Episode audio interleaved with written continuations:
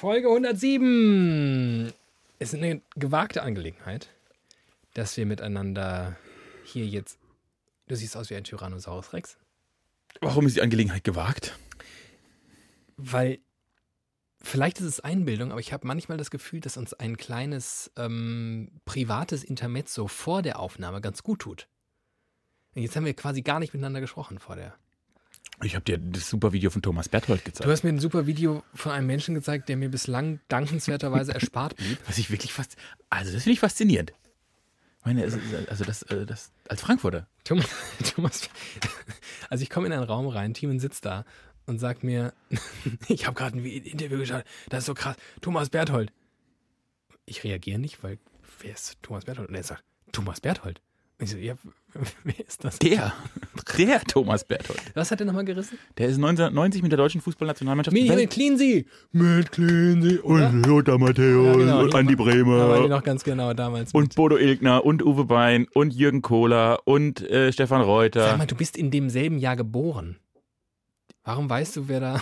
Ich könnte sie auch von 54 und 74 aufzählen. Sag mal. Ach Leute, ihr habt doch alle nichts zu tun mit eurem Leben. Ähm, ja, legen wir los, oder? Mach doch einfach mal so eine richtig, richtig gute Anmoderation. Ich meine, Nee, damit nee, nee, nee, nee. Jetzt machen wir erstmal eine Anmoderation für die Musik, die kommt. Anmoderation für die Musik. Widerlicher. Ein Podcast von und mit David Alf und Timon Glatt. Das war sie, die wunderschöne Musik. Und jetzt kommt meine wundervolle Anmoderation für diese 107. Man höre und staune Folge von Widerlicher. Und wie immer, ich mache es ganz kurz, sitzt hier ein Mann, der Mann, mit dem ich hier sitzen möchte, mit dem ich hier sitzen kann, mit dem ich hier sitzen muss, wenn es heißt, Widerlicher ist wieder da. Er heißt Timon Maria Glatt. Hallo David, vielen Dank für die netten Worte. Ich freue mich sehr, mit dir hier zu sein. Ich habe in den letzten Tagen festgestellt, dass du und Zeit mit dir zu verbringen meinem Seelenheil gut tut. Und deshalb bin ich ganz froh, dass wir diese Stunde in der Woche für uns und euch geblockt haben zum besten Podcast der Welt. Du warst, Ehrlicher. du warst fast ein bisschen emotional. So Und kennt man mich gar das, Ich wollte nicht. gerade sagen, und das, und das hebe ich hier so hervor, weil wenn ich überhaupt in die Situation komme, dass ich denke, oh, jetzt der Timmy, der ist gerade einen kleinen, der hat so einen kleinen, ich glaube, was man auch hin und wieder mal so einen moralischen nennt. Mhm, In Wahrheit, wenn Leute einfach ein bisschen so traurig sind, so ein bisschen angekratzt. Wenn sie so. Gefühle haben. Ja, wenn sie Gefühle haben. Das, das will der Deutsche ja nicht. Sagt man gleich, der moralischen, dieser Idiot. Der soll arbeiten, arbeiten, Hammer und Ziegel schwingen und Steinklötze in Automobile verwandeln. Das hatte Timmy letztens und ähm, daraufhin habe ich gesagt, komm, weißt du was, ich mach's möglich. Ich werde mir Platz schaffen in meinem sehr, sehr, sehr engen Korsett, was andere Terminkalender nennen. Und ich habe in meinen Kalender, den ich mit mehreren Leuten ja teilen muss, weil da, ach, ich erspare euch die Details. Ich habe da im Anschluss an diese widerliche Produktion, die ja schon mehrere Stunden dauert, auch nochmal ein paar Stunden freigeschaufelt, damit wir ein sogenanntes Freundebier zu uns nehmen. Und darüber hinaus kam ich von mir auch noch darauf, zu sagen, komm, wie wär's, wenn wir zwei das zusammen verbringen würden, aber auch noch uns richtig romantisch in Corona-Lockdown-Zeiten eine Pizza genehmigen. Ich finde das gut. Da du mein einziger, einziger sozialer Kontakt bist, ist es gut, dass ich den aufrechterhalten kann. Und ich kam mir vor, ich habe, äh, ich bin in einer Frühsendungswoche, ich hatte äh, sehr früh Feierabend und hing dann so zu Hause rum und ich habe so viel getan, was man halt so tut. Und dann hatte ich noch so ein bisschen Puffer, bis ich los musste. Dann dachte ich, komm, das, die Zeit nutzt du, gehst mal schön duschen. Habe ich richtig schön geduscht, habe ich mich rasiert. Und dann dachte ich mir, im Moment, wo ich in den Spiegel schaute, ich habe, ne, man muss dazu sagen, für alle Neuhörer und Litschis da draußen mag es ja geben, ähm, seit Udo Walz tot ist, ähm, habe ich mir alle Haare abrasiert. Ich mache das jetzt nicht mehr mit. Und, Jetzt, ähm, wer soll es denn sonst auch machen, ne? Das muss man ja, wenn dein Friseur weg ist, musst du dich ja selbst und habe auch mein, mein Haupthaar jetzt wieder gekürzt. Und dann guckte ich in den Spiegel und sah so diesen Ansatz von, was andere Leute Bart nennen könnten. Oh, der gefällt mir so gut. Und dann dachte ich, der Timi, der freut sich. Wenn ich immer so, einen- wenn ich so einen komischen Flaum? Flaum, Ein Stoppel, du bist ein Stoppeltier. ja, es, hübsch ist das nicht, aber dem Timi gefällt's. Und weißt du, und dann stand ich so da und dachte ich, das gebe ich ihm. Ich gebe dir jetzt diesen Abend mit mir, mit frisch geschorenem Kopf Aber so, so eine Doppeligem so, so stoppeligen- Drei-Tage-Bad. Nee, drei Wochen Bad. Ja, bei normalen Menschen wäre das ein Drei-Tage-Bad. Und morgen kommt er ab. Und weißt du, ich kam mir vor wie bei einem Date. Ich schön. Also, wir zwei haben nämlich heute ein Date. Also bin jetzt, jetzt bin ich plötzlich aus dem Nichts. Und ich war heute früh aufgeregt. und ich war, ja, und ich ja auch, du hast ja gemerkt, ich habe dir eine Nachricht geschrieben, ich habe schon ein paar Sachen nämlich geplant. Ich wollte ja, ich habe ja heute Mittag schon die Pizza für heute Abend bestellt und ich wollte noch ein paar Sachen abchecken, was hättest du gern auf deine Pizza und wann liefern wir eigentlich und wann und wann und was. Er hat dir eine Aufgabe gegeben. Ja, es tut mir leid. Ich habe aber echt viel Stress gerade. Privat, beruflich. Dazwischen ist auch Corona, das vergisst man oft. Das vergisst man wirklich oft. Ich hätte alkoholfreies, das war der Fehler. Ich hätte alkoholfreies Bier besorgen Soll ich dir mal eine private Geschichte erzählen? Apropos, ist Machst ja Corona, da vergisst man ja äh, manchmal Dinge. Ähm, ein, ein gewisser Teil meiner Familie hat den, äh, und, und, und das ist jetzt wirklich sehr privat, hat den äh, Geburtstag meiner Tochter vergessen. Und Mhm. es folgten zwei lustige Bemerkungen. Die letztere ist, glaube ich, die lustigste Bemerkung, die mir im Zusammenhang mit meiner Tochter jemals untergekommen ist. Jetzt bin ich aber. Und ich glaube auch, besser wird es nicht mehr. Ich Es wird nicht mehr besser. Es sei denn, weiß ich nicht. jetzt erzähl die Geschichte, dreh durch. Also pass auf. Also erstens, man habe den Geburtstag vergessen wegen Corona. Ja, Das gut. ist schon so, okay, ja, fair enough. Okay. Und dann, äh, das passierte alles in einer, in einer, in einem Familienchat. Und äh, man bedankte sich dann auch artig von unserer Seite aus. Das haben wir über die Anwälte machen lassen. Und ähm, schickte dann, weil das gehört sich ja so, irgendwie auch Fotos vom Geburtstagstag. Und dann war man also ganz begeistert. Das ist jetzt auch ein Teil der Verwandtschaft, der sie nicht so häufig zu sehen bekommt. Und das war ja ganz niedlich und toll und hoi, hoi, hoi. Und dann kam ein Kommentar, also was ich vielleicht noch einleitend sagen muss. Menschen, viele Menschen sagen, dass sie mir recht ähnlich sieht. Das kann man sagen. Und dann kann man sich so an einer Hand abzählen, was das so für Kommentare sind. So, Hübscher Bart. ja, kannst, du brauchst keinen Vaterschaftstest, ne? Du kannst die Vaterschaft nicht leugnen. so. Jetzt kommt, noch, jetzt kommt ein guter, guter Kommentar. Sie sieht aus wie Davids kleine Schwester. Meine Tochter sie, sieht aus wie meine kleine Schwester. In, in der griechischen Mythologie wurden da ganze Elegien draus gemacht. Das ist voll okay. Hä? Minimi. Ich war- ich Er war- meinte ein Minimi. Ich hatte ein. Ja, okay. Aber, Alter, es ist meine Tochter. Aber es die ist sieht doch nicht aus so, wie deine kleine Es ist nicht so ungewöhnlich, dass Kinder Ähnlichkeiten mit ihren Elternteilen haben. Und dann ist es naheliegend, naja, das liegt daran, es ist seine Tochter. Über die Tochter von jemandem zu sagen, ach, das ist ja lustig, sieht ja aus wie der, sie könnte seine Schwester sein. Sehr kleine Schwester. Also wirklich sehr, sehr klein. Also wirklich sehr, sehr klein. oh, wow. Hat sich Ähm, deine Tochter, wo wir gerade bei den intimen Gesprächen sind, über das Geschenk gefreut, das, na, ich, ja, das wir ihr gemacht aber haben? ich nicht. Ich hasse dich. Hab, haben, ah, wurde mit diesem Geschenk geschafft, dass deine Tochter sehr glücklich und du sehr unglücklich bist. Das ist, Ja!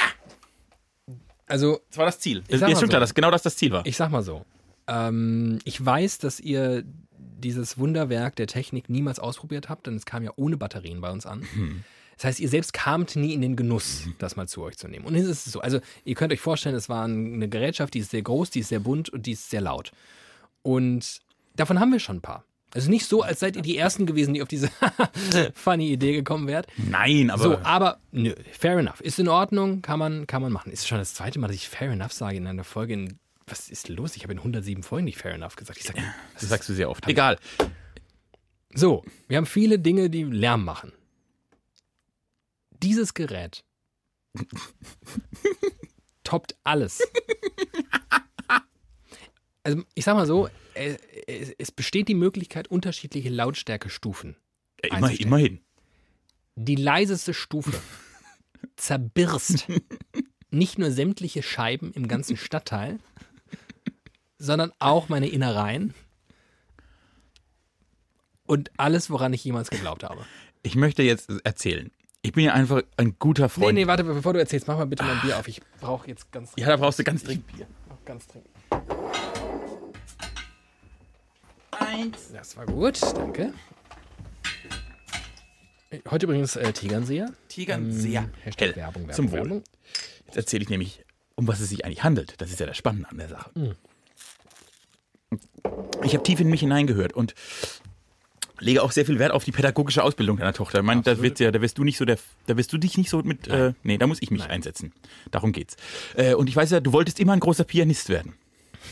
Das weiß ich von dir, weil ich kenne dich sehr gut. Und du wolltest eigentlich der Igor Levit unserer Zeit werden. Es gab halt einen anderen Igor Levit.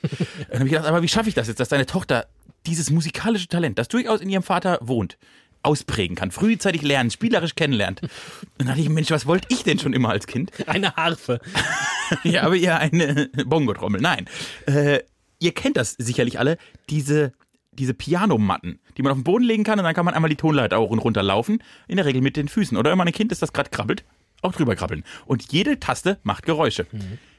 Und das an sich wäre vielleicht schon ein nerviges Geschenk. Aber dieses Internet hat ja noch andere Sachen versteckt. Und ich habe tatsächlich eine Matte gefunden, die nicht nur die Tonleiter einmal durchspielen kann, Falsch. Da muss ich schon den ersten ist schon nicht die Einspruch- Tonleiter? Muss ich schon mal den ersten Einspruch erheben. Es ist absurder, bizarrerweise noch nicht einmal die Tonleiter. Das wäre ja schon, komm, wenn ich ihr darauf wenigstens alle meine Entchen vorspielen könnte. Aber nein. Erstens, es beginnt nicht mit, also so, sagen wir so. die klassische Man, C-Dur-Tonleiter. man, genau, man ist in der Lage, ein, eine sehr abstrakte Variante von Alle meine Entchen zu spielen, weil ich schätze mal so eine, so eine, ich weiß nicht, so ein Halbton zu hoch, als würdest du Alle meine Entchen nur auf schwarzen Tasten auf dem Klavier spielen. Man erkennt es irgendwie, klingt aber strange. Das ist ein Cello. Es beginnt allerdings nicht mit dem Cis wäre es ja dann dementsprechend. Nein, es beginnt mit dem Ton vor dem C. Das muss man natürlich erst herausfinden. So, so viel aber dazu. Es ist also keine richtige Tonleiter. Jetzt gerne weiter. Und als würde das nicht genügen, ist über der Tonleiter, denn man möchte ja die pädagogische Bildung des Kindes noch weiter forcieren, was Kinder lieben. Und Ja. zwar eine Ansammlung, das macht auch total Sinn, eine Ansammlung von Tieren. Ja. Mhm. Bauernhoftiere, die man auch drücken kann und die machen die Geräusche, die die Tiere machen. So. Mehr oder weniger. Nächster Einspruch. Halt, stopp, falsch nämlich. So, da sind verschiedene Tiere drauf, da hast du völlig recht. Und jedes dieser Tiere sorgt dafür, dass wenn man es drückt, ein Ton provoziert wird. Nun frag mich doch mal ein paar Tiere ab, die da drauf sind. Es sind eigentlich alle Tiere, die du dir vorstellen kannst, da drauf. Und ich mache dir kurz vor, wie diese Matte macht, wenn du es drückst. Wie macht die Kuh, David? Wie macht die, der Frosch da? Wie macht die, Nichts davon klingt machen- wie das eigentliche Tier. die machen ganz tolle Es Geräusche. ist einfach nur laut und schrecklich. Und dieser winzig kleine, nein, ich möchte noch nicht mal so abwertend rassistisch China-Lautsprecher sagen. Es ist wahrscheinlich ein. Ja, es, könnte auch ein Japan-Lautsprecher Es sein. verdient. Nee, die Japaner würden sowas nicht machen. Sony Da wird das sich der Japaner vorher die Hand abhacken, bevor der so einen Lautsprecher. Vietnamesen. oh Gott. Ähm, es ist wirklich der, der. Man merkt richtig, wie er am Limit ist. Es ist wohlgemerkt die niedrigste, die leiseste Stufe. Alles andere habe ich auch noch nie ausprobiert. Weißt du, was wir jetzt immer sagen, wenn sie da drauf zeigt? Die Matte schläft. Ihr lasst eure Tochter nicht mit meinem Geschenk spielen. Die Matte schläft. Ich fühle mich gemobbt. Gef- Aber, aber, aber ihr gefällt's. Ja, sie findet es klasse. Weißt du, was sie am geilsten daran findet? Dass so drei sehr, sehr lieblos angeordnete und hässliche LEDs oben links in der Ecke sind und die immer blinken. Und ich glaube, ehrlich gesagt, ich werde es mal versuchen, ob ich das. Mein Vater ist ja Elektriker. Vielleicht kann der das machen. Vielleicht kann der die Leitungen so abknipsen, dass das Audio weg ist und es einfach nur noch leuchtet. Da wären alle, hätten alle gewonnen. Noch besser, vielleicht kann er mir einfach andere Musik darauf programmieren. Weißt du, wenn da so, weißt du, wenn da so Mumford Sons und Ketka Wenn- Stell dir mal vor, ich hätte dir das geschenkt. Also ihr. Die wird, auch- wenn da so ein Bild wäre von These Ullmann und dann steht das Kind drauf. jedes Körperteil. Und dann Das- kommt, und dann kommt zum Leichen und Sterben ziehen die Lachse den Fluss hinauf. Genau, das wäre zum Beispiel beim Popo. Und dann kommt Mumford Sons und dann kommt irgendein weinerlicher Banjo-Sound. Das finde ich super. Oh Gott, wäre das toll. Das programmiere ich. Klassische Hits für Kinder. Geil. Die Team Lino-Box. Gut, So. äh, freut mich, dass ich dir so eine große Freude machen konnte. Und freut mich auch, dass ich der Tochter so eine Wie große schnell Freude wir da jetzt hin abgebogen sind. Das macht ist nichts. Wirklich, Das, ah, ähm, ich wollte es auch wirklich wissen. Das hat mich echt interessiert. Gut, gut. Äh, sollen wir mal Themen aufs Tableau machen? Ja, machen wir mal Thementeamen. Ich habe mich, ich hab mich was gefragt. Und dachte, vielleicht kannst du mir da helfen. Deswegen eine Frage, die mich intensiv beschäftigt hat. Ähm, leg los. Wieso Also, da kann ich eine Antwort geben. Und zwar, stinkt es? Nicht mal, wieso riecht es? wenn du auf Toilette. Richtig, fast. Wieso riecht es in Unterführung immer nach Pisse. Immer. so. Egal wie groß, egal wie klein, egal wie lang, egal wie Das kann offen. ich dir verraten. Es kann eine Brücke sein, Ja, sobald man, ja, aber immer, ja. immer Wirklich. stinkt's nach Es Pisse. ist tatsächlich ein Phänomen, das die Menschheit eigentlich so lange begleitet, wie die Menschheit sich begleitet. Also früher schon, tausende Jahre vor Jesu, haben die Leute ja in U-Bahn-Unterführungen bereits diesen Duft vernommen und zu Recht fragten man sich, woher kommt denn dieser Duft nach Ammoniak? Auch Urin hin und wieder. Woher, wo- wie kann das sein? So, mir ging es selbst so. Ich bin ja ein paar Jahre älter als du. Ich habe mich das also schon vor ein paar Jahren gefragt und kam dann nach langer Recherche tatsächlich auf eine Lösung. Es ist tatsächlich, und jetzt, also es ist eigentlich zu banal, ja, aber es ist ja häufig liegen die, häufig liegen die Antworten so nah, dass man quasi gar nicht drüber stolpert. Erzähl mir jetzt nicht, dass ständig Leute in Unterführung pissen. Du, pass auf, die Leute, die pissen da einfach hin.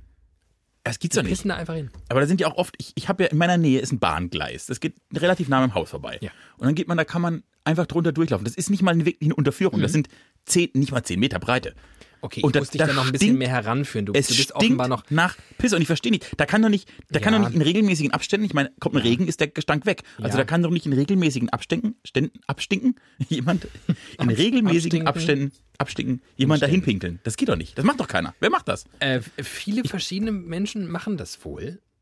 Denn anders ist es schlichtweg nicht zu erklären. Ähm, Aber- willkommen in meiner kleinen Telegram-Gruppe. Ich bringe dir das jetzt bei, weil du bist offenbar, bist du noch nicht so bereit dafür, du, weil du ja seit vielen, vielen Jahren auch Staatsmedien noch konsumierst. Ja, stimmt. Und ihr da immer mit euren Erklärungen kommt von wegen Regen, Regen. Ja, der, der Regen, der ist ja erst dafür verantwortlich.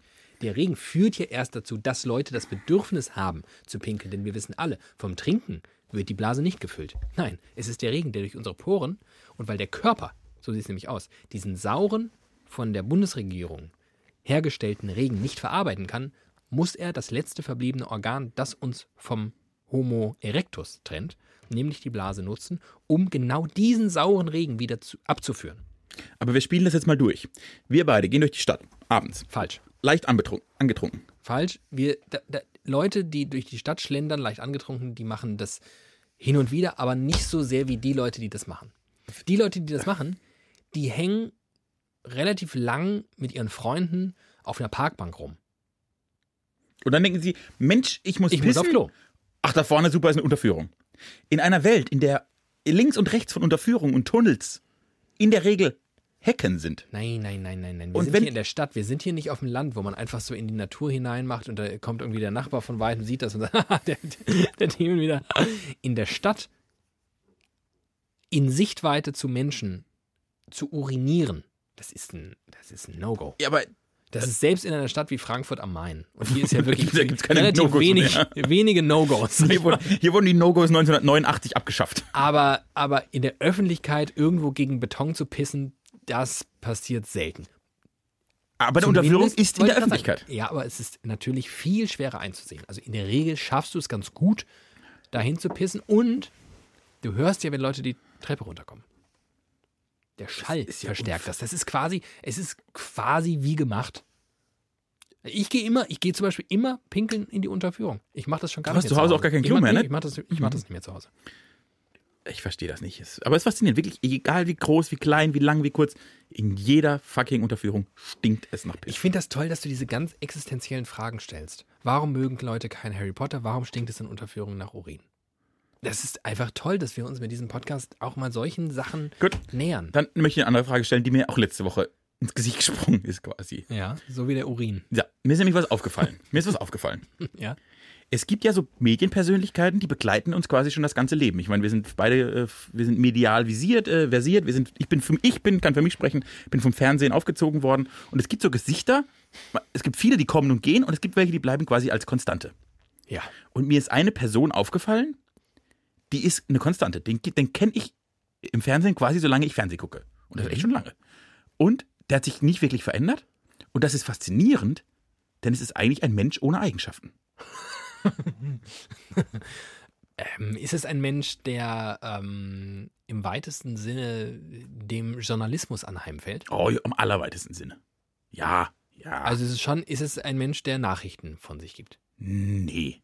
Weil das sind ja häufig Leute, Ja, denen Charaktermerkmale genau. Nee, nee. eher abgehen. Das habe ich nicht gesagt. Also, Also genau. sorry, Jan Hofer, aber da- ich wüsste jetzt nicht. Nein, bei einem Nachrichtensprecher ist total wichtig, dass der komplett hinter dem Inhalt verschwindet und quasi nur eine Hülle ist, die Inhalte transportiert.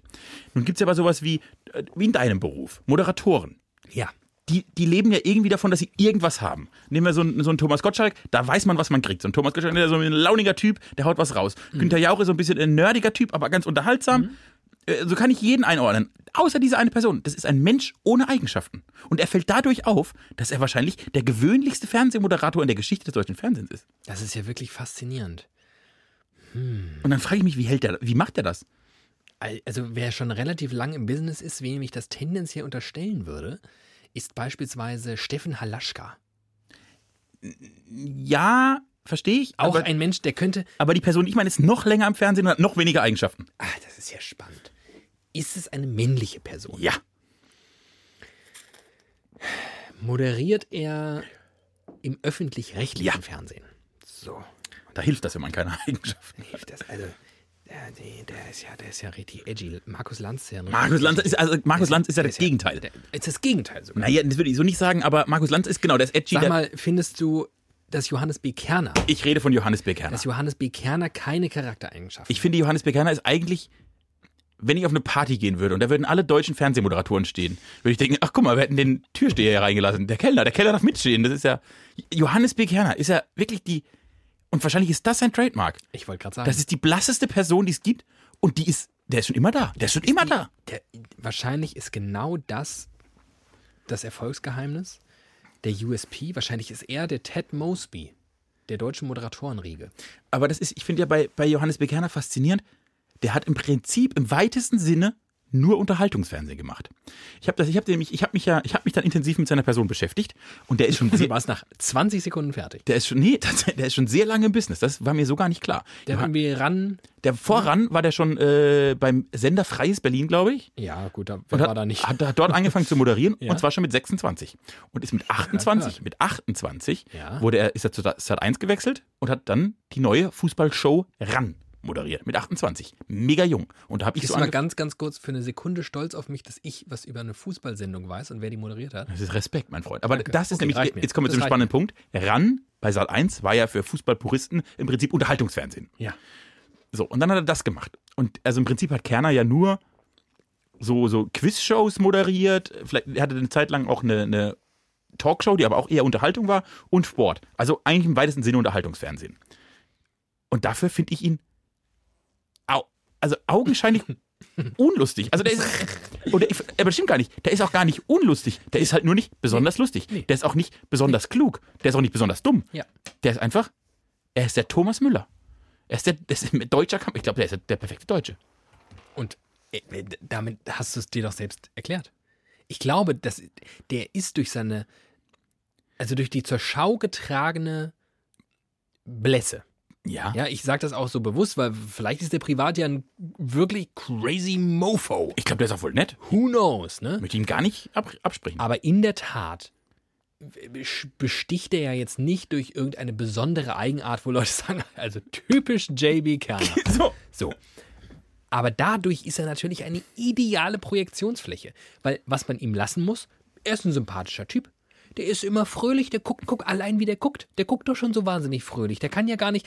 Kannst du dir Johannes B. Kerner wütend vorstellen? Nein.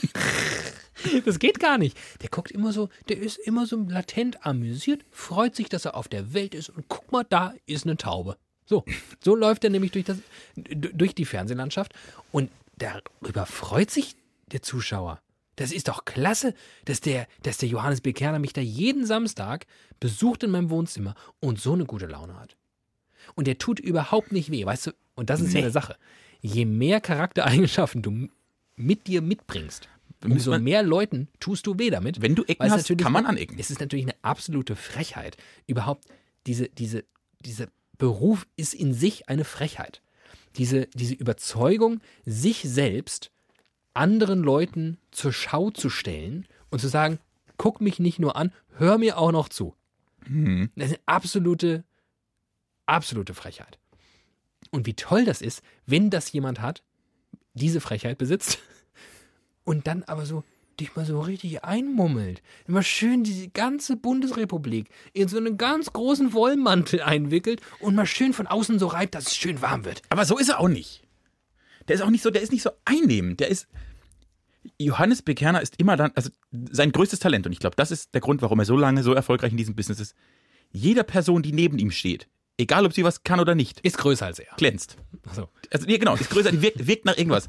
Hallo, das ist äh, Heinz Müller, der kann Bier auf Ex trinken. Wow, wenn der neben Johannes Bekerner steht, ist das ja ein Knaller. Also der, der schafft quasi, er, er ist das lebende Understatement, aber nicht auf eine unangenehme Art. Und, siehst du? aber dann frage ich mich schon, wenn, stell dir mal vor, du bist, du bist Programmdirektor der 90er Jahre im deutschen Fernsehen. Und dann denkst du, ich brauche jetzt einen, einen geilen Kopf für mein, einen geilen Kopf für mein neues Format. Ja. Wen nehme ich? Ja. Guck mal die durch die Kartei. Im Leben käme ich nicht auf Johannes Bekerner. Ich bin immer Aber- wieder überrascht. Ich bin immer überrascht, wenn er was moderiert und denke, Mensch, Ja. wir hatten den- Wahnsinn. Am Ende weißt du natürlich auch, dass, äh, also das ist natürlich inzwischen ganz, ganz, ganz anders, ganz anders, also völlig anders. Aber das waren ja Zeiten, wo noch so ein gewisser, ich sag's mal vorsichtig, Klüngel herrschte.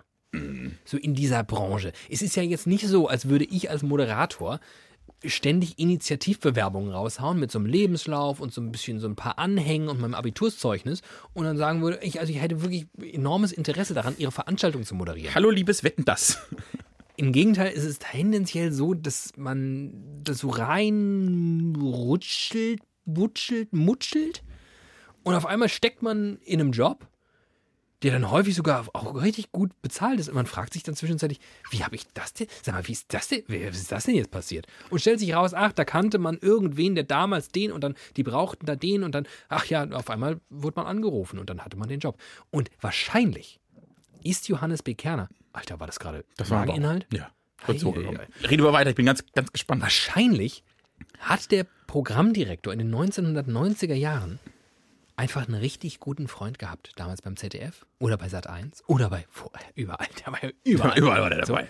mit dem man immer so wahnsinnig nett zusammensitzen konnte in der Kantine. Das war ein Typ, der hat nette Geschichten erzählt, mit dem war es nie langweilig, aber auch nie unschön. Es tat nie weh und irgendwie war das ein netter Kerl und man wollte ihm sein neues Backsteinhaus auch irgendwie auf Sylt ermöglichen. Aber der ist ja auch, der ist ja dann auch wie Teflon, ne? Jetzt mal ohne Scheiß. Der ist erst Mitte 50. Ich sage erst, weil ich bin 30 Jahre alt und den gibt's so lange ich denken kann. Das ist meistens so, wenn Leute älter sind, dass sie. Aber auch medial. Also der ist ja, der, so. muss, der ist mit Mitte 20, ist der plötzlich plupp und seitdem hält er sich in diesem Business. Ja. Und der hat ja auch schon Mittel, also der hat diese Talkshow gehabt, wo er Eva Hermann eins rausschmiss, weil sie Hitler relativiert hat. Sag mal, hatte der nicht ganz kurz, hatte der nicht sogar eine ähm, im Tagesprogramm von irgendeinem ähm, Privatsender Ah, weiß ich eine, eine. Talkshow im Sinne von nicht. Hans Meiser? Glaube ich nicht. Glaube ich nicht. Äh, er, hatte, er, hat, er hat quasi das Kochfernsehen revolutioniert mit Kerner kocht, nachdem aus seiner Daily Talkshow abends dann freitags plötzlich gekocht wurde. Er ist quasi der Vorgänger von Lanz. Die Lanz-Show war vorher die Kerner-Show. Kerner, so hieß das. Ja. Äh, oh, äh, der hat Werbung für Wiesenhof gemacht. Der kriegt keinen Hahn mehr nach. Ha! Das wiederum ist etwas, was ich sofort mit ihm assoziiere. Also wenn du mir Johannes B. Kerner sagst, denke ich nicht an Rand, dann denke ich nicht an irgendwelche Samstagabendshows, die ich nie geschaut Ich habe. habe gelogen übrigens. Gutfried. Oder Gutfried oder Rügenwälder oder was weiß ich. Ich könnte original nicht sagen, von welcher komischen Gutfried Quellfleischfamilie das. Oh ist. ja. Äh, sorry, also nicht, weil die machen jetzt auch ganz viel vegan, das ist super fair und bio, mit Sicherheit. Ähm, Johannes B. Kerner war eine Talkshow, die von Johannes B. Kerner moderiert wurde. Sie wurde ab dem 15. Januar Sat 1. Ja, doch, das war, Ah, auch das. das war eine, ähm, Alles weggetalkt. eine, eine tagesaktuelle ähm, Talkshow, die im Medienzentrum in Hamburg Roter Baum produziert. Oh, ganz edel. Also der, dem ging es wirklich schon immer. Ach, ein toller Typ. Also muss ich sagen, ich, ich habe den irgendwie lieb. Der findet halt in meiner Wahrnehmung nicht statt, weil der Sachen moderiert, die nicht mich tangieren. Ich bin da nicht die Zielgruppe. Aber mutmaßlich, jetzt weiß ich ehrlicherweise nicht, ob Programmchefs in den 90ern schon so wahnsinnig viel Medienforschung eher nicht. Ich glaube, Mm, da fing es vielleicht gerade an. Vielleicht hat da irgendeine Beraterfirma irgendwann mal gesagt, guck mal, wir haben hier übrigens ein Diagramm für uns, können wir mal zeigen. 12 aber, Millionen Euro. Aber in der Regel war es ja schon so, da hat irgendjemand einen Daumen gesenkt, so nach Gusto.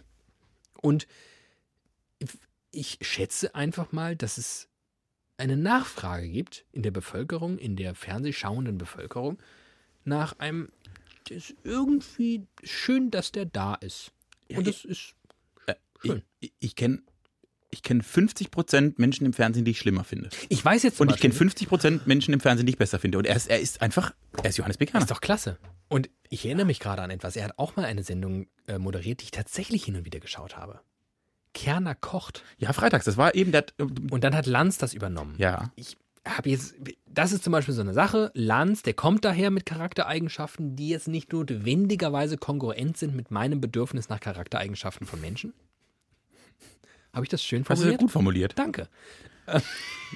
Dabei bist du bis heute nur zornig, dass er Kerner abgelöst hat, weil du ein großer Ich bin Kerner-Ultra zornig, bist. weil ich damals Wetten, das moderieren wollte. Wer nicht?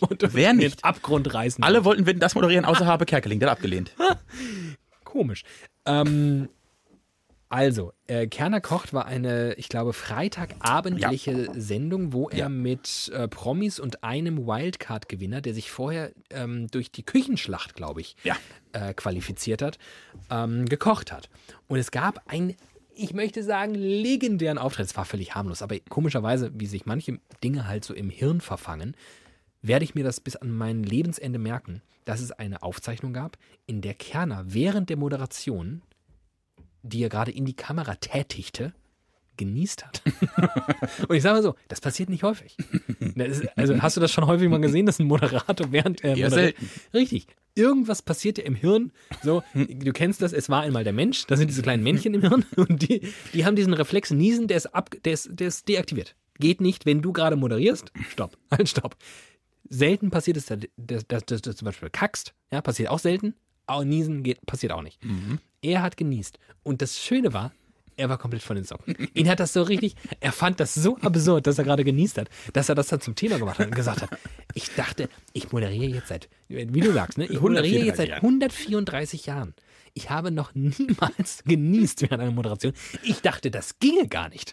Jetzt habe ich hier gerade genießt. Das ist ja unglaublich. Alfons Schubeck, was sagst du dazu? Und irgendwie fand ich das einen netten Moment und es zeugte einfach davon, was der für ein, der ist ein total harmloser, und das meine ich im besten Sinne dieses Wortes, harmloser Mensch. Und es tut uns in diesen schweren Zeiten wirklich, mir täte Johannes B. Kerner, mehr Johannes B. Kerner in meinem Leben täte mir gut. Wäre das auch geklärt. Aber, aber man muss auch mal sagen, in seiner, also wie in seiner Blässe, ein sehr faszinierender Typ. Das war eigentlich meine, mein Gedankengang. Das ist ein sehr schöner Gedankengang. Und für diesen Beitrag bedanke ich mich jetzt an dieser Stelle. So, und jetzt äh, setz mal einen oben drauf. Ich baue da an. Wen nehmen wir als nächstes? Günther Jauch. Ja, zum, äh, nee, ach, nee. Komm, mach weiter. Johannes B. Kerner ist Testimonial gewesen für diese besagte Firma. Ich glaube, es war Gutfried und ich, äh, mit Sicherheit war er es. Wurst. Wurst. Wurst. Wurstkerner. Wurst. Wurst. Promoted. Und ich möchte mit dir auf etwas zu sprechen kommen, das mich sehr häufig beschäftigt. Meistens dann auch recht intensiv beschäftigt. Und ich komme jedes Mal wieder zu demselben Schluss, also eigentlich keinem Schluss. Und zwar, jetzt mache ich direkt die große Überschrift und mache dann den Rückklapp auf Kerner. Ich möchte mit dir sprechen über die Trennung zwischen Werk und Autor. Zwischen Werk und Künstler, zwischen Övre und Kreateur. Kreateur. Hm. Zwischen automobil. Schaffen und Erschaffer. Weil das ist ein Thema, das sehr, sehr differenziert, das klingt so, als sei es ein bewusster Akt, nein, sehr unterschiedlich empfunden wird, wahrgenommen wird, gehalten wird. Und es ist ein Thema, zu dem ich eine sehr klare Meinung habe. Oh, ist das klasse. Und das kommt ja ich wirklich selten vor. irgendwie nicht. es ist nämlich folgendermaßen. Wann immer ein, nennen wir ihn bitte Kreateur, in der Folge dieses, dieser Konversation möchte ich gerne. Kreateur. Kreateur der Automobil. War das Peugeot oder Citroën? Citroën. Kreateur Peugeot. Kreateur. Nee, Citroën. Citroën. Oder. Ja, egal. Mercedes. Mercedes, Kreateur d'Automobile. Gut, weiter. Porsche. Porsche. Porsche. Porsche. Ähm, er hat Werbung gemacht. Mhm. Das ist per se etwas. Sch- Schwierig. Genau. Ist einfach ein bi- immer ein bisschen- da mu- ist immer ein Drahtseilakt, Ja, immer. genau, wo bei mir so mm, immer so ein paar Das Antennen muss hochgehen, wo, da bin ich auch sensibel, da bin ich sicherlich übersensibel, wenn man den Otto Normal-Menschen so betrachtet. Ich denke immer so, muss das sein?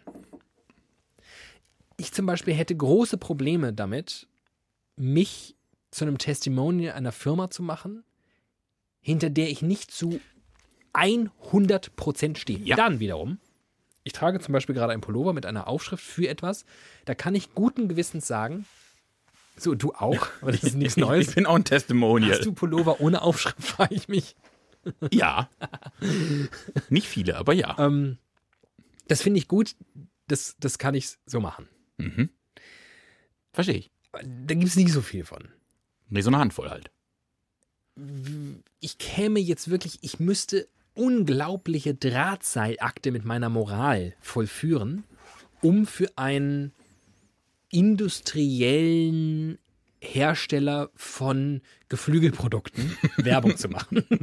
Weil ich ja Kentucky Fried latent das Gefühl hätte, ne? Also, ja, selbst wenn ich es super lecker finde. Ich finde es richtig lecker und die Gage ist phänomenal. Muss ich doch sagen, also ich mit meiner Person und das Abschlachten von zigtausenden Tieren zu mutmaßlich, muss man jetzt einfach mal schätzen, widrigen Umständen. Das ist jetzt meine Bewertung, denn ich glaube, unwidrige Umstände gibt es nicht, wenn man zigtausend Tiere am Tag tötet. Was? Das finde ich sehr, sehr schwierig. Ich mache jetzt mal die größere Klammer auf. Ich finde Leute per se sehr schwierig, die für Fastfood-Unternehmen äh, Werbung machen, die für Automobilhersteller Werbung machen. Nein, ich finde es grundsätzlich immer sehr, sehr schwierig, wenn Leute Werbung machen. Und nehme ihnen das persönlich übel. Und bewerte fortan ihr Schaffen anders als vorher. Nun ist das Werben für Dinge in einer kapitali kapitalisierten Gesellschaft irgendwie zur Gewohnheit geworden. Mehr noch, ich kenne es gar nicht anders. Von daher ist es irgendwie so, ist es so mein persönliches, so ein Geschmackding. Aber jetzt zum Beispiel ist letztens vor ein paar Wochen Sean Connery gestorben. Und ich fand ihn immer, das war so Der beste Bond aller Zeiten. Gentleman. Oder? Und dann flog dieses Interview an mir vorbei. Ich weiß nicht, ob du das gesehen hast. Glaube ich nicht. Ein Interview, ich glaube, das waren irgendwie vielleicht Ende der 70er oder 80er Jahre, ist schon sehr, sehr altbacken, 4 zu 3. Wo eine Frau, Ich war vor fünf Jahren immer noch 14, aber gut. ja, vielleicht in der ARD, aber bei anderen, naja, In der echten Welt. gut. wo eine Frau ihn interviewte und sagte, ja, ich habe ein Interview gelesen, das ist schon ein paar Jahre her, und da sagen sie, also Gewalt gegenüber Frauen hätten sie wirklich gar kein Problem mit. Und sagt, ah ja, da stehe ich auch doch zu. Ja, aber wie meinen Sie das? Also, Sie finden es okay, wenn ein Mann seine Frau schlägt? Ja, wenn nichts anderes hilft. Und ich habe da gar kein Problem mit zu sagen, Wenn dass das Frauen Chloroform auch nicht mehr dass, hilft. dass Frauen dazu neigen, es auch immer noch mehr auf die Spitze zu treiben. Ich paraphrasiere und übersetze gleichzeitig. Das heißt, bitte nicht wörtlich nehmen. Aber sinngemäß war es das. Frauen neigen dazu, immer noch eins draufzusetzen, wogegen der Mann argumentativ also gar nicht ankommen könne, Mhm. weswegen es natürlich völlig legitim sei, zuzuschlagen. Und seitdem bist du Connery-Fan. Und ich muss sagen, nun ist der tot, kann also nicht mehr viel schiefgehen, so grundsätzlich. Aber würde der jetzt weiterleben und einen Film Ein rausbringen, paar James Bond noch drehen. ist davon auszugehen, dass ich da nicht ins Kino gehen werde. Mhm. Und ich finde ihn als Schauspieler wirklich klassomatico. Mhm. Ein Moritz bleibt treu. Der auch so latent, also ich beziehe es mal rein auf mich. Es reicht ja. Egal was der abseits von einer schauspielerischen Tätigkeit in Interviews von sich gibt, finde ich absolut schlimm. Absolut unsympathisch. Alpha-Männer, Er ist das Gegenteil von Johannes B. Kerner. einfach boah, schlimm. Ich finde es wirklich schlimm. Der ist ein mega geiler Schauspieler. Also ein mega geiler Schauspieler. Ich kann die Scheiße nicht anschauen. Ich kann es nicht. Also ich weiß, das ist ein mega geiler Schauspieler. Ich sehe da immer diesen Typen, der denkfaul ist. Aus meiner Sicht. Aus meiner Sicht wirklich enorme Probleme dabei hat, Gedanken zu Ende zu führen. Ich, äh, mir gehen viele Gedanken schwanger. Äh, das eine ist, ist immer die Frage der Erwartungshaltung. Beispielsweise Jürgen Klopp. Den ich wirklich sehr verehre und da stehe ich zu. Ich bin ein sehr großer Jürgen Klopp-Fan. Ich glaube, der ist in seinem Gebiet einfach ein cooler Typ und macht einen guten Job, besser als viele andere und hat mehr verstanden als andere. Macht Werbung für Opel. Unter anderem. Ja, und äh, Bier und alles mögliche. Ich glaube, äh, Jürgen Klopp macht für alles Werbung, was deutsche Männer gut finden können. Autos, Bier, Frauen. Versicherung. Weiß ich gar nicht. Ja, glaube ich, für alles. Für alles macht Jürgen Klopp Werbung. Das ist richtig. Es ist total interessant. Bei dem stört mich das nicht, weil ich nicht von ihm erwarte, sich moralisch richtig zu verhalten. Von dem erwarte ich, zeig du mir, wie man Menschen führt, wie man, wie man Mannschaften aufstellt, wie man, wie man klug, wie man mit Medien umgeht und so. Das musst du können. Ich weiß, dass du nicht die Welt retten wirst, das ist nicht dein Job. Mach du das nicht. Völlig richtig. Das Kapitel können wir quasi abhaken, weil so geht es mir zum Beispiel mit Johannes B. Kerner.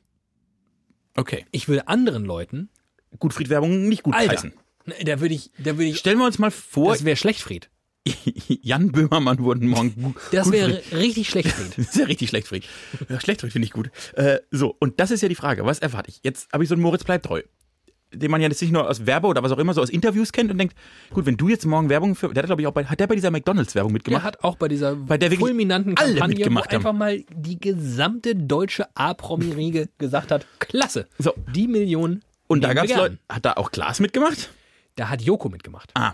Und das war dann was so, da war ich von Joko, dachte ich, hm, du hast das nicht nötig und bei Moritz bleibt treu dachte ich, ah, okay, Moritz bleibt treu.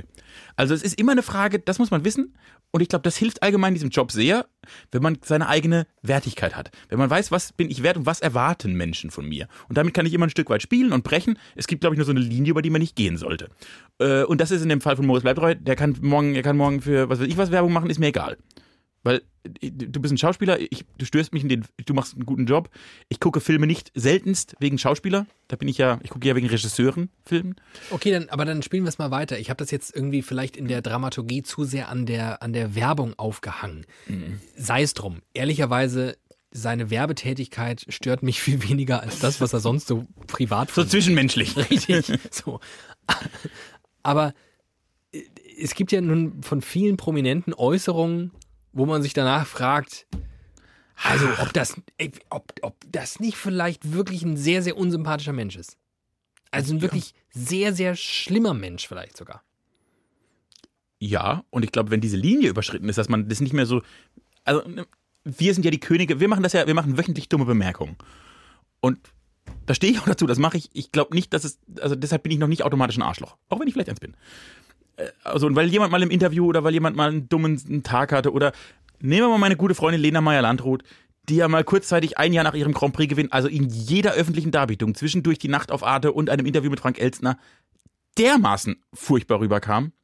Also wirklich, dass ich dachte, boah, du bist die schlimmste Person, die es gibt. Ist das jetzt so, hat sich das dann irgendwie nivelliert? Jetzt ist sie mir einfach egal.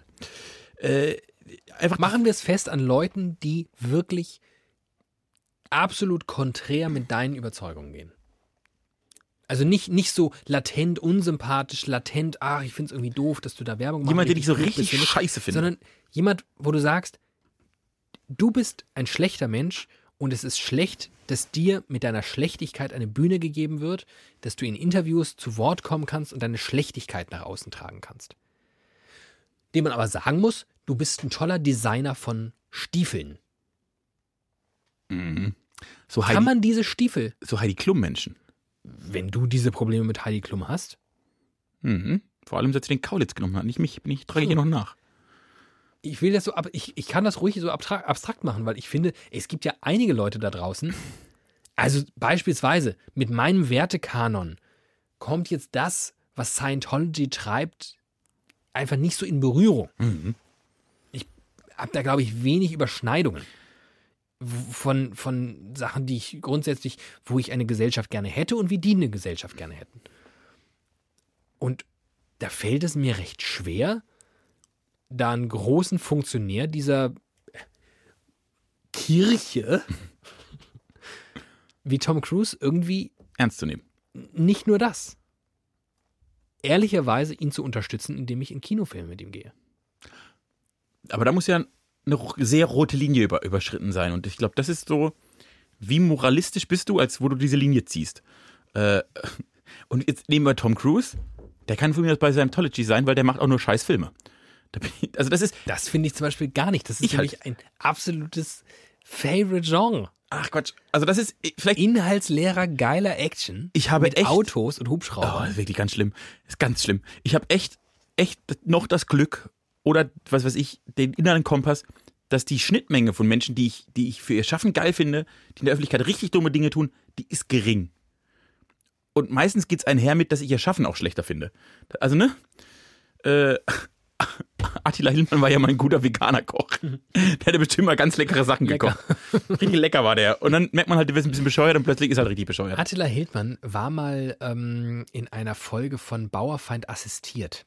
Ah, Katrin Bauerfeind, eine sehr geschätzte Kollegin, Freundin dieses Podcasts, stimmt, stimmt. ähm, Könnt auch mal hier assistieren. hat ähm, ihn besucht und das war dann so eine, ne, die hat dann Prominente quasi porträtiert und die so ein bisschen begleitet und unter anderem Attila Hildmann. Und ich werde nie vergessen, wie unfassbar, das war übrigens bevor er irgendwelchen äh, Journalisten schon mit Maschinengewehrfotos auf Facebook irgendwie gedroht hat. Weit davor, vor Jahren war das. Ähm, d- da kam der schon so unglaublich derangiert rüber und so machthungrig. Er erzählte also damals, er sei so wahnsinnig ehrgeizig und er würde sich immer Pläne setzen und er würde die alle, er würde jede, jedes Ziel, das er sich steckt, würde er erreichen. Und sein nächstes Ziel sei, ähm, ich glaube, das war sowas wie, wie Ernährung slash Fitnessprodukte im amerikanischen Fernsehen verkaufen und damit reich und berühmt werden. Und Bauerfeind, Katrin Bauerfeind fragte zu Recht so, ja, hältst du das für realistisch? Absolut, absolut. Ich werde das in anderthalb Jahren werde ich da sein. Und das ist schon- so ein paar Jahre her. Lustigerweise muss ich da immer dran denken, wenn ich den jetzt irgendwo sehe, weil ich denke, okay, vielleicht, also wenn es stimmt, was du vorher gesagt hast, dann war das vielleicht der große Bruch. Vielleicht bist du einmal gescheitert. Ich weiß es nicht, aber ähm, Ich glaube, man muss einfach. Mir passiert das echt nicht so oft, weil erstmal Menschen was leisten müssen, damit ich sie gut finde. Ich habe so, und wenn ich. Und, und dann haben die ja meistens was ge geleistet, was, da- dass ich sie lange gut finde. Und dann enttäuschen die mich seltenst auf eine, auf eine Art und Weise, dass ich mit ihnen brechen müsste. aber liegt das daran dann vielleicht, Dass ich einfach einen du- guten Menschenkenntnis habe. Ja, dass du vielleicht vorher schon zu viel Wert auf die, ich Ja. nenne es mal moralische Integrität derer legst, denen du da so Ja. frönst. Genau. Ich glaube, dass ich. Äh, Und das ist vielleicht ein Unterschied, weil zum Beispiel, ähm, ich glaube, dass ich in meiner, also so wie du Musik konsumierst, mhm. wohinter ja auch immer, also da, da steckt ja mehr dahinter, als du findest irgendwie Songs von Ketka schön. Wenn man auf diesem Level ist, absolut. Ja. Das ist ja eine Lebenseinstellung. Ich finde Genesis-Songs halt richtig schön. Die geben mir so ein richtig gutes Gefühl. Ich weiß aber gar nichts über Phil Collins und, und Mike Rutherford und Tony Banks. Ich weiß nicht, ich weiß nicht, ob Tony Banks heimlich äh, Hundewelpen anzündet. Ich kenne die Diplomarbeit von Markus Wiebusch und ich war mal kurz davor, sie zu lesen. Und das ist nämlich genau der Unterschied. Ich glaube, ich komme häufiger in diese Situation, weil ich mich schon ehrlicherweise Anfang der 2000er gefragt habe, warum Robbie Williams, der von mir wirklich sehr, sehr, sehr geschätzt ward, warum der in Nevada mit irgendwelchen Leuten UFOs gucken geht nachts. Weil er halt auch ein Dödel ist. Das ist, glücklicherweise ist das im Fall von Robbie Williams, der ja neuerdings auch irgendwie zumindest diese QAnon-Nummer, also er findet es auch irgendwie ein bisschen plausibel, wollte er mal gesagt haben. Wertfrei. wollte er einfach, aber er hat dann auch in, er wurde dann ja mehrfach noch daraufhin, nach diesem einen Interview, wo er gesagt hat, also da Pizza geht, oh, könnte schon, naja, wäre schon schlimm, ne? Da wurde er danach häufig darauf angesprochen, dann hat er sich davon immer distanziert und gesagt, also Leute, und tatsächlich ist bei Robbie Williams die Sache, der hat mit 14 die Schule aufgehört und war mit 15 Jahren Popstar. Genau. So. Ähm, Punkt. Und das meine ich. Wenn ich das weiß, dann weiß ich, du bist nicht, du bist kein schlimmer Mensch, würde ich nie behaupten. Ne, der, ist, der ist voll okay, der, tut, der, der unterhält mich mehr, als er mir wehtut. Aber er ist ein Dödel. Am Ende des Tages ist auch er nur ein Dödel, der viel zu viel Geld hat.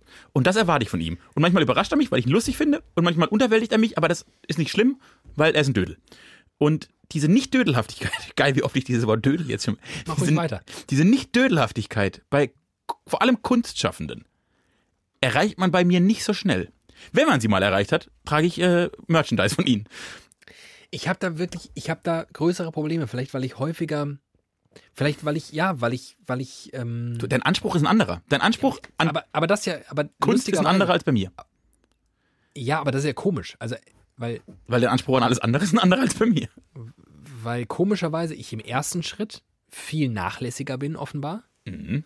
Und dann aber, wenn ich das dann rausfinde, dass das, also ich bin total offen, mir kann man, mir kann man hi- alles hinwerfen und ich sage, ach, das ist ja schön. Ja, das, der, der neue Phil Collins Song, der ist ja schön. Den höre ich gern. So. Ohne was über diese Person zu wissen. Ich lese mir auch keine Wikipedia-Artikel zu, Ja, das zu ja gar Christine and the Queens zu, äh, durch, ne? obwohl ich die Musik mega geil finde. Wenn ich halt morgen mitbekommen sollte, übrigens wirklich Hörempfehlung, kann ja auch mal hier bei Spotify oder sowas passieren. Hörempfehlung, Christine and the Queens macht mich unglaublich glücklich, diese Musik. Ich weiß nichts über diese Person. Könnte sein, dass sie eine rassistische, faschistoide Superkackbratze ist. Wäre halt dann wirklich schlecht. Und das wird bei mir nicht, das gibt's gar nicht. Und das ist wahrscheinlich die Lösung. Mir passiert das dann doch leider hinst und wieder. Und ähm, ich habe letztens, ging es mir so, ich habe ähm, einen schlimmen Artikel gelesen, war gar kein Kunstschaffender, über Probleme, die ähm, die Alnatura-Belegschaft hat, einen Betriebsrat zu kündigen, äh, zu gründen. Weil Alnatura jetzt nicht so Lust drauf hat. Die haben zwar Lust auf offenbar irgendwie fair getradete Biodemeter-Produkte. Aber das heißt ja noch lange nicht, dass man die Mitarbeiter Man fair muss, traden muss. man muss ja jetzt nicht die Mitarbeiter auch so behandeln wie die Hühner. Wo kommen wir denn da hin, wenn wir Menschen plötzlich behandeln wie Tiere? Und mir geht's gar nicht gut, wenn ich Alnatura-Produkte kaufe. Obwohl das natürlich Quatsch ist, weil ich auch allerlei andere Produkte kaufe, wo ich einfach die Hintergrundstory nicht kenne. Mhm. Oh Mann, und ich würde gern einfach blind links mich dem Ganzen ergeben und sagen, ist mir alles egal. Das ist natürlich so richtig, ich, ich, ich, ich habe in meinem erweiterten Umfeld ein paar Leute, ich behaupte ja hier, ich ko kokettiere ja damit, dass wir so sowas wie links sind. es gibt ja Leute, die sind wirklich links. so, es gibt ja echt, es gibt, die gibt's ja wirklich. Und da gibt es eine, eine, eine Auffassung, so nenne ich es mal, eine gängige Auffassung von, du kannst in diesem falschen Leben kein richtiges führen. Mhm. In diesem Kapitalismus kannst du nichts richtig oder falsch machen. Das heißt, du kannst ohne Probleme in den Supermarkt deines Vertrauens gehen und da billiges Quellfleisch kaufen. Weil es völlig egal ist, ob du dich dieser kapitalistischen Logik ergibst oder Alnatura 5 Euro mehr hinterherwirfst. Am Ende Tiere sterben. Denn das Problem ist strukturell oder systematisch gemacht. Und das ist etwas, das kann ich nicht, das, so weit bin ich nicht und so weit, so weit kommt es nie. Das schaffe ich überhaupt nicht. Ich schaffe es überhaupt nicht, meine Moral einfach an- und auszustellen. Und zu sagen, oh, Kapitalismus ist scheiße, deswegen kann ich das alles machen, weil es gut geht's eh nicht. Weil gut geht's eh nicht, da mache ich richtig scheiße. Nee, daran glaube ich ja auch nicht. Ich glaube, und das wird uns am Ende auch bei dieser systematischen Problematik echt helfen, wenn wir uns alle einen sehr starken inneren Kompass zulegen und von Anfang an sehr bewusst mit Dingen umgehen. Und dann, dann ist ja, also natürlich höre auch ich ein Lied und denke, ach, das ist ein tolles Lied. Dann höre ich es nochmal und denke, ach, wie ein tolles Lied. Wenn ich zum dritten Mal das Lied höre und denke, das ist ein tolles Lied, dann lese ich die Biografie des Menschen, der das geschrieben, singt. Dann will ich wissen, ob sie vielleicht einen Ghostwriter gab, weil dann wird das, das Kunstwerk schon wieder komplett für mich in Frage stellen. Und all diese Fragen möchte ich mir dann beantworten. Und ich glaube, das hilft bei allem. Das ist ja, wenn ich, ein, wenn, wenn ich einen journalistischen Text lese und nach dem dritten Artikel merke, Mensch, wie du schreibst, das finde ich irgendwie gut. Das äh, ist meine Weltsicht oder das äh, bereichert meine Weltsicht. Dann finde ich natürlich raus, wer dieser Journalist ist, weil ich ja wissen will, ob der, was, da so dahinter steckt oder Journalistin. Äh, und all das. Und ich glaube, dass, dass uns das als Gesellschaft hilft, gerade in einer Zeit, die ja immer diverser, also in der die Welt immer schwerer zu verstehen wird, in der wir viel individualisierter sind und in der der Einfluss und, und die, die reine, die schiere Masse an, an Zeug, das uns um die Ohren fliegt, immer krasser wird. Also wieso, wieso können sowas wie Fakes, Fake News entstehen? Weil offensichtlich Menschen nicht nach der dritten News mal überlegen, hm, vielleicht gucke ich mal nach, ob da was stimmt oder nicht. Das wäre mein Appell an die Menschlichkeit. Und wenn wir gerade dabei sind, uns um Moral geht, möchte ich einen kleinen Kulturtipp geben. Weil da vergisst man oft, ich bin ja ein Kulturexperte. Das bist du in der Tat. Der beste Autor, den dieses Land jemals hervorgebracht Das hat, wäre jetzt nicht nötig gewesen. der auch schon ein Buch geschrieben hat, Achso. der einen tollen Vornamen hat Oh, ja, jetzt bin ich wieder hellhörig. und in meinen Augen die besten Gedichte der Menschheitsgeschichte geschrieben hat. Rainer Maria Rilke. Erich Kästner.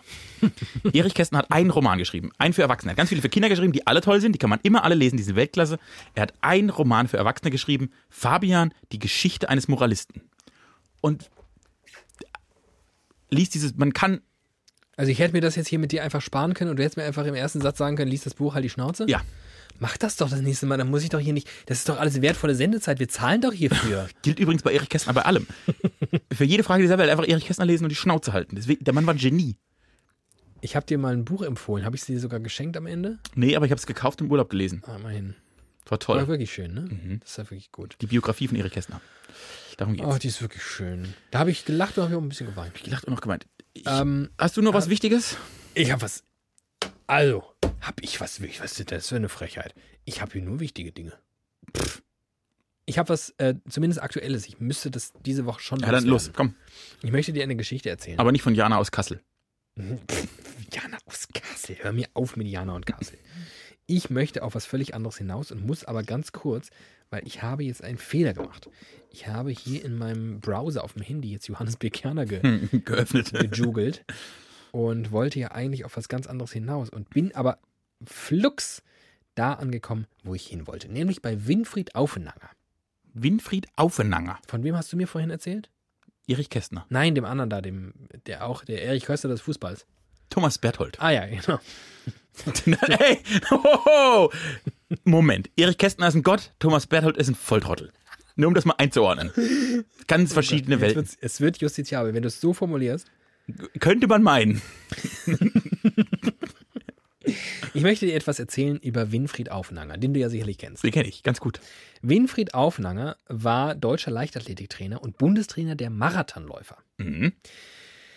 Der war nicht nur das, weil in der Regel kannst du bei diesen Leichtathletik-Sportarten jetzt nicht allein davon. Nein, von Kunst kann man nicht leben. Das wissen Sportler. Er war Polizist Natürlich. im dritten Polizeirevier in Kassel-Nord. Ah, doch Jana aus Kassel. Und äh, er hat da viel getan. Er war da hier so Trainer und schieß mich tot und hat unter anderem den Kasseler Marathon 2007 gegründet und der seitdem auch stattfindet. Klasse, klasse. Er hat noch was gemacht. Er hat mindestens ein Kind bekommen. Glückwunsch. Dieses Kind ist Michael Aufenanger. Mhm. Und Michael Aufenanger, du merkst, es war nur eine relativ mühselige Brücke zu Michi, wie ich ihn gerne nenne. Michael Aufenanger, dem dürfte, so unterstelle ich ihm jetzt gerade, in diesem Moment, jetzt gerade, so richtig ordentlich der Stift gehen. Was? Ich bin ja ganz. Oh. Das war eine moderative, ganz gute Herleitung. Danke. Komm, mach weiter. Warum? Warum geht's dem Michi nicht so gut?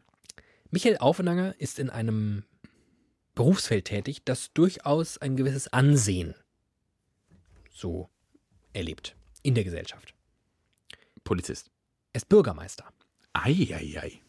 in einer Partei, wo Leute, die diese wählen und ihn dann dementsprechend auch wählen, durchaus, da neigt man auch dazu zu sagen, ach, der Herr Bürgermeister. Mhm. Eher so klassisch. Er ist bei der CDU. Mhm. Der ist Bürgermeister einer kleinen Gemeinde, Mhm. schon ein bisschen länger. Da gab es jetzt eine Wahl. Mhm. Und dann war das ein bisschen eng, so mit dem SPD-Kontrahenten. Und da gab es eine Stichwahl. Mhm. Erstmal nichts Neues. Das kommt vor, bei vielen Bürgermeisterwahlen. Es gab eine Stichwahl in der Gemeinde Ahnatal. Mhm. Und nachdem man alle Stimmen auszählte, stellte man fest, hupsi, Da stimmt was nicht. oder da stimmt was. Nämlich, exakt beide Kandidaten haben exakt gleich viele Stimmen bekommen. Mhm. Das ist crazy. Und jetzt, Kennst du die Geschichte? Jetzt entscheidet das los. Ich bin halt ein guter Journalist. Nee, du bist ein, du machst die ganze Dramaturgie kaputt. Selbst wenn du es kennst. Wir haben doch bundesweit, wir haben doch, wir sind doch Das wissen doch alle, bis- wir sind doch im deutschsprachigen Raum, Team in Maria. In Deutschland, Österreich und der Schweiz. weiß niemand, was in Ahnatal gerade passiert, weil das, was hier in Hessen passiert, und wir wissen beide, in Hessen haben wir keine Zuhörer. Wir finden hier auf dem Markt, auf dem Podcast-Markt, fassen wir keinen Fuß. Wir sind in Baden-Württemberg groß, in Niedersachsen, in Sachsen-Anhalt, in Bremen, Vor allem in Sachsen-Anhalt. aber doch hier nicht.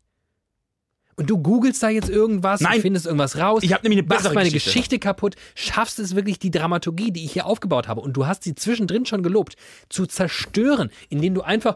Und jetzt entscheidet der Flo. Das weiß man doch auch. Man weiß doch, was der Bürgermeister Okay, ja, klasse. Äh, erzähl doch mal, was hast denn du gerade gegoogelt? Klasse. Am Wochenende war nicht nur in Arnatal Bürgermeisterwahl, sondern auch in Baden-Württemberg. Und da haben wir bekanntermaßen sehr viele Hörer und Ja. Hörerinnen. Äh, und in Fröhnt hat sich eine Bürgermeisterin, hat sich die, also die amtierende Bürgermeisterin hat sich wieder zur Wahl gestellt.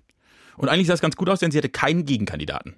Du weißt überhaupt nicht, worauf ich hinaus wollte mit meiner Geschichte in Annatal. Ich hätte dir sonst was, was ich dir jetzt noch übers Los und Demokratie und das grundsätzliche Verständnis von, wie man zu Entscheidungen kommt, erzählt hätte, was wir hier hätten diskutieren können. Du hast meine Geschichte zerstört, um mit deiner komischen baden-württembergischen, und ich weiß, wie viele Hörer wir haben, und ich sag's jetzt ganz offen, jetzt ich und Baden-Württemberg, wir sind jetzt hiermit offiziell geschieden.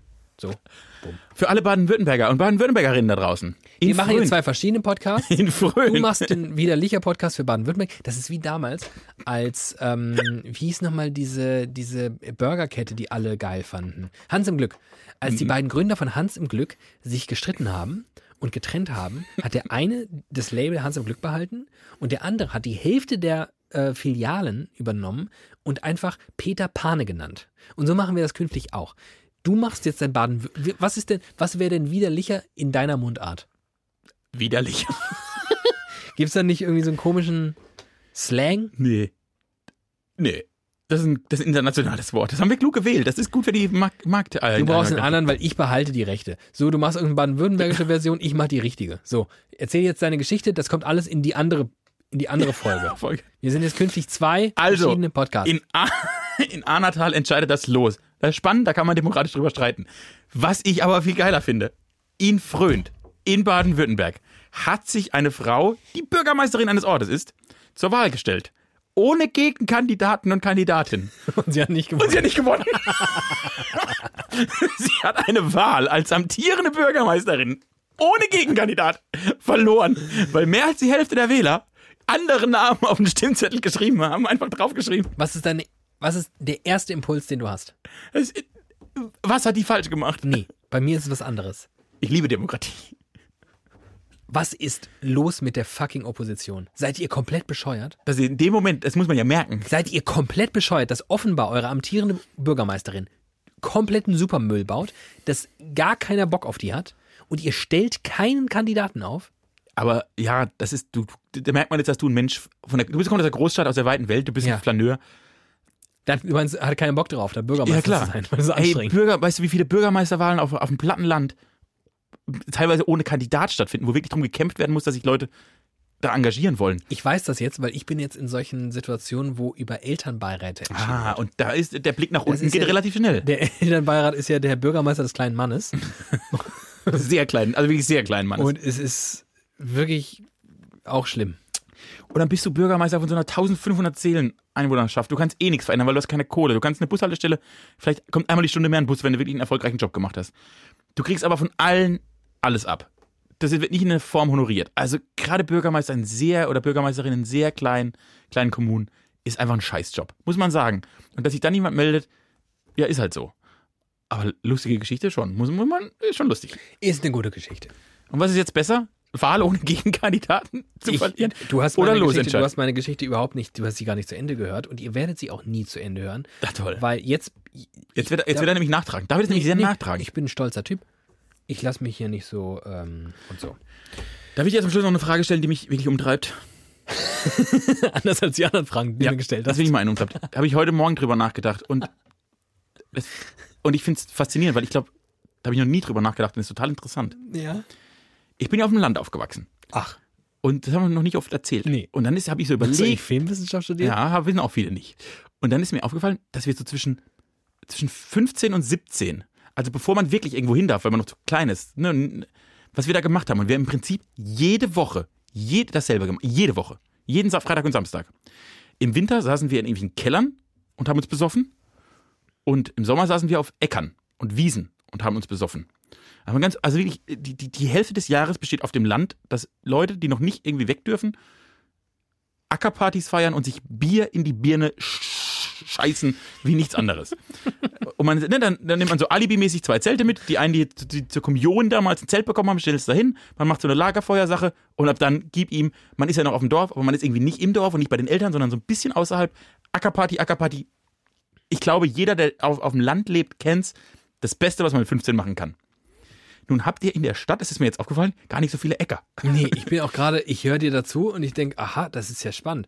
Ja, okay, erzähl Und dann weiter. habe ich mich gefragt, aber ich gehe da Drang, also mit 15, 16, der Drang, sich irgendwie mit Leuten zu treffen, die man mag und über die Stränge zu schlagen und so, den, der wird jetzt nicht, das wird jetzt nicht dorfimmanent sein, sondern hat man vielleicht in der Stadt auch. Ja.